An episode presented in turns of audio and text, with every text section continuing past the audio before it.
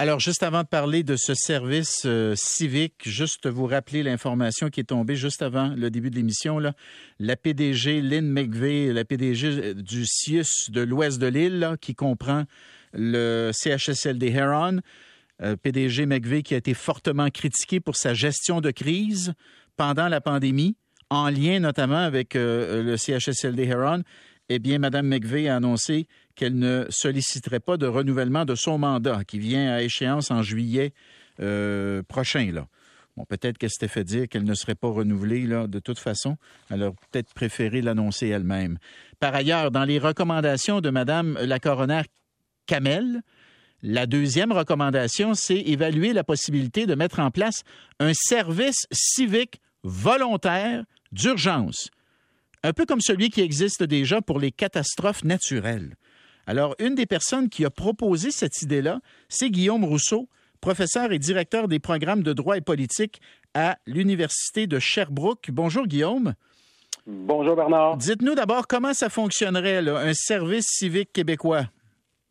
Ben, on peut euh, prendre exemple sur celui qui existe en France. D'ailleurs, en France, ça a pu servir pendant la pandémie euh, pour euh, pour que des jeunes volontaires aient aidé dans, dans les EHPAD, donc l'équivalent français de nos, nos CHSLD. Donc, le modèle français, c'est que c'est pour les jeunes de 16 à 25 ans ou encore de 16 à 30 ans pour ceux qui sont en situation de handicap. Et l'idée, c'est que pendant 6 à 12 mois, ces jeunes sont appelés à faire du, du travail volontaire là, entre 24 et 48 heures par semaine selon les, les possibilités pour des causes d'intérêt public. Donc, ça peut être pour des, organismes à but non lucratif ou pour des organismes publics. Et ils sont euh, payés, bon, c'est pas une grosse paye, c'est plus une indemnité pour euh, donc faire ce travail-là. en même temps, ils reçoivent une formation et un petit peu de, de coaching au niveau orientation professionnelle, parce qu'il y a aussi un objectif de ce côté-là. OK. Dans le cas de ce que propose Madame, euh, Madame Kamel, Madame la coroner Kamel, ce que je comprends, c'est que ce serait en cas d'urgence, on ferait appel à un bassin de citoyens qui se seraient déjà manifestés, qui auraient probablement reçu, j'imagine, une formation. Hein? Est-ce que, est-ce que tu comprends la même chose que moi?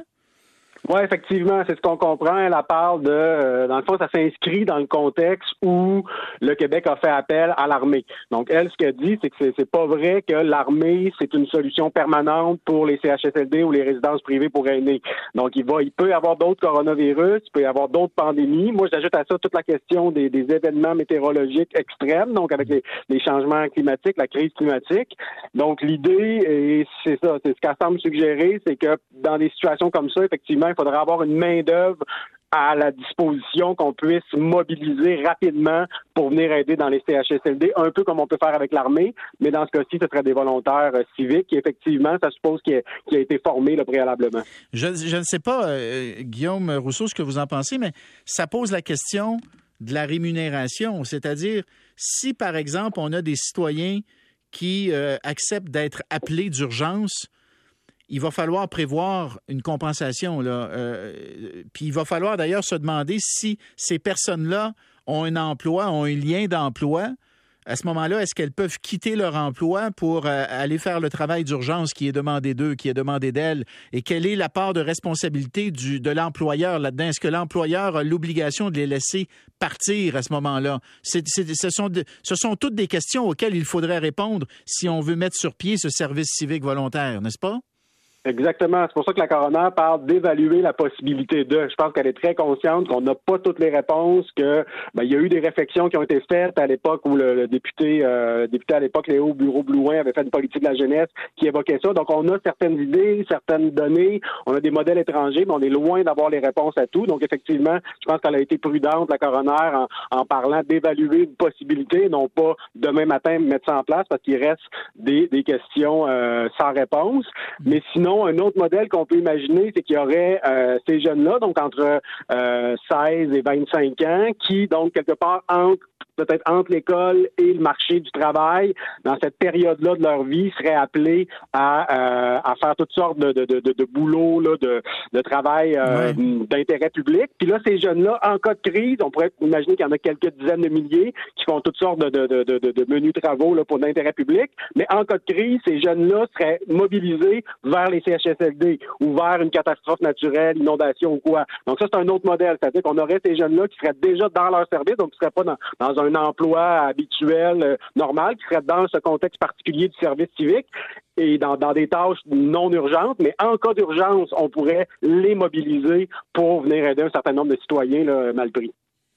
Oui, puis là, le, le, je le vois tout de suite. Un des défis, Guillaume, ce serait de convaincre ces jeunes-là de faire leur service civique pour une rémunération probablement modeste, en tout cas si on se fie sur la France, assez modeste, alors que le marché de l'emploi leur offre des, emplois qui pourraient être pas mal plus payants pour eux. Alors là, comment tu convaincs un jeune d'aller faire son service civique plutôt que d'aller gagner une plus grosse paye, par exemple dans une entreprise euh, qui a besoin de lui, qui a besoin d'elle? Ça aussi, ce serait tout un défi.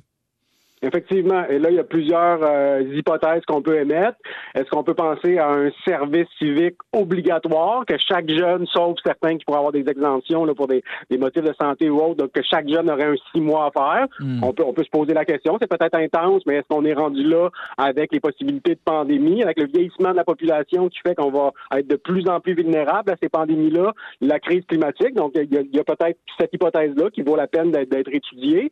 Et sinon, ben, c'est de voir effectivement effectivement, si, bon, en France, on parle de l'équivalent, je pense, d'à peu près 900 euh, dollars par mois. Donc, effectivement, c'est pas beaucoup, mais bon, avec ça vient une formation, avec ça vient euh, de, l'aide en termes d'orientation professionnelle. Ça s'adresse peut-être aussi à, certains jeunes particuliers qui n'ont pas un parcours professionnel ou, euh, ou académique très clair, très, très dirigé vers un but précis. Donc, est-ce que avec le, le, le profil qu'on qu'on pourrait rejoindre, est-ce qu'on aurait ces dizaines de milliers euh, de, volontaires dont on aurait besoin en cas de crise. C'est ça qu'il faut évaluer. En même temps, on peut penser à une formule qui serait euh, plutôt un projet pilote sur quelques années avec un moins grand nombre de volontaires, mais euh, qui nous permettrait d'aller chercher un certain nombre d'enseignements pour ensuite avoir quelque chose de plus grande ampleur. Donc, je pense qu'il y a des solutions et des hypothèses possibles. C'est très intéressant.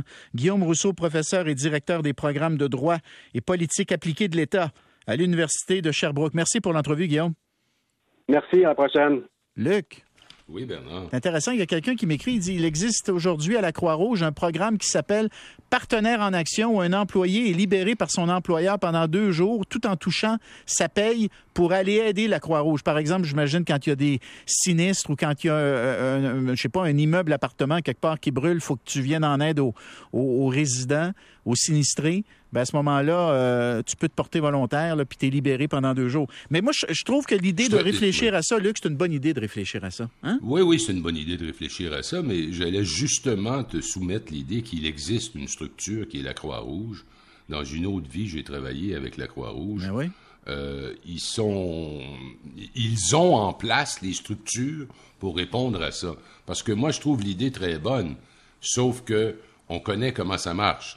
Ça va finir qu'il va y avoir un groupe de 35 personnes qui vont être des permanents, dont un directeur des communications, c'est toutes ces affaires-là. Alors que la réalité, c'est qu'on veut des gens sur le terrain pour aider dans des circonstances comme celle-là. Et je pense que ce serait une bonne idée. La Croix-Rouge est un mouvement international. Euh, ce serait une très bonne idée de... De, leur, confier, de, leur confier le projet pilote, peut-être. Hein? De leur confier le projet pilote et de s'asseoir avec eux pour voir si on ne devrait pas ajuster un peu compte tenu de ce qu'on vit à l'heure actuelle avec les changements climatiques, avec tout ce qui arrive. Ce serait peut-être une bonne idée, mais l'idée est bonne. Elle est très, très bonne. Voilà il faut mettre un peu de positif dans notre vie collective par moment. Non, non, c'est une bonne, une bonne idée. Je veux, je, veux juste pas créer de nouvelles structures. Non, non, j'ai bien compris, j'ai bien compris. Puis je trouve que ton idée de la Croix-Rouge, c'est pas bête du tout, mon cher Luc. Alors, tu t'en vas pas loin parce qu'on parle de Patrice Bergeron au retour.